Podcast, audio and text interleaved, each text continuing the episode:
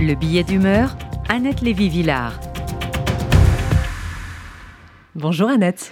Bonjour Margot. Alors mercredi, hier donc, était une journée étrange, pleine d'actualités émotionnelles qui se télescopent avec des flashbacks historiques.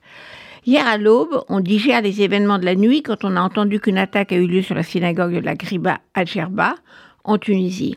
Sur cette île où vit en principe paisiblement l'une des plus anciennes communautés juives du monde arabe. Jeudi dernier, j'avais croisé dans le studio de cette radio Rudy Saada, directeur de l'information, qui partait pour un reportage joyeux raconter ce pèlerinage qui attire des milliers de juifs chaque année sur l'île de Djerba. Il revenait de Varsovie, où il avait couvert l'anniversaire de la révolte du ghetto il y a 80 ans. Et j'ai lancé Ah, Djerba, ce sera plus gai que se plonger dans le souvenir de la destruction du ghetto de Varsovie. Oui, j'étais allée il y a quelques années à la Griba, à Djerba, et j'en gardais un souvenir très émouvant de jours d'une grande douceur et le sentiment que peut-être la Tunisie était en paix avec ses juifs. Avant l'attaque, Rudy Saada avait interviewé les participants à la Griba qui affluaient autour de la synagogue, faisaient des vœux, mangeaient, chantaient. Ils venaient de sortir de la Griba quand les coups de feu ont éclaté. Un gendarme tirait sur la foule, tuait deux cousins juifs après avoir assassiné deux de ses camarades gendarmes. Journaliste, Rudy Saada s'est aussitôt mis à travailler, à raconter, à expliquer. Mais j'imagine le télescopage mental de passer du drame du ghetto de Varsovie à une attaque sur la vieille synagogue de Tunisie, passer de l'histoire à l'actualité. Hier encore, un autre flashback de l'histoire.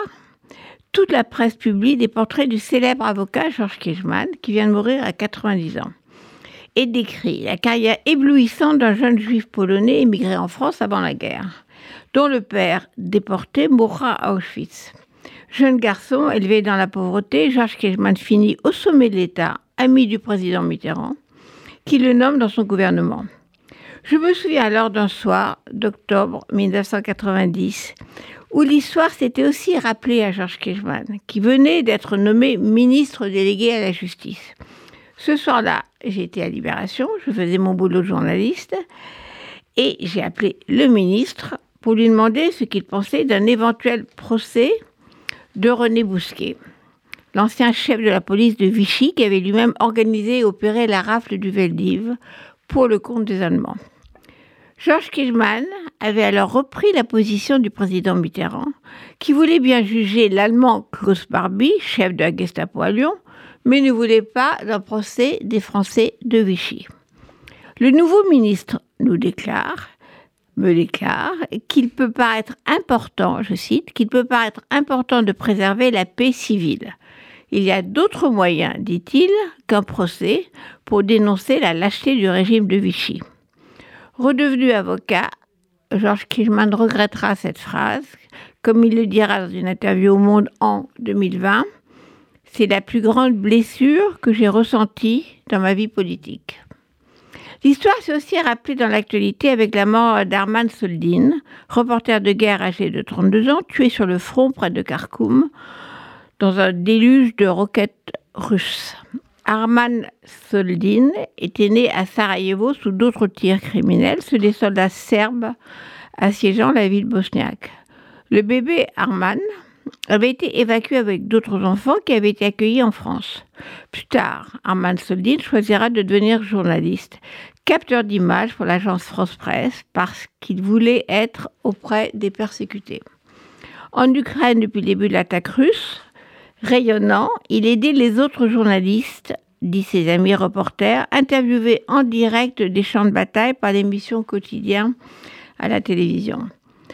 Armand se croyait invincible, comme nous tous, disent-ils. Quand on rentre à la fin de la journée et qu'on se dit aujourd'hui ça a été, demain ça ira, mais demain ça ira pas, disent-ils. On est dans un terrain de guerre, on risque notre vie. En 14 mois, 10 professionnels des médias ont été tués pour montrer au monde la réalité de la guerre en Ukraine. Libération, à l'occasion de la mort d'Arman Soldin, a publié la légende qui accompagnait sa dernière vidéo postée sur Twitter. Je cite Au cœur de la blessure, le cœur du soldat ukrainien bat. Il est 21h et il vient d'être amené dans un hôpital de campagne après la bataille de Bakhmut.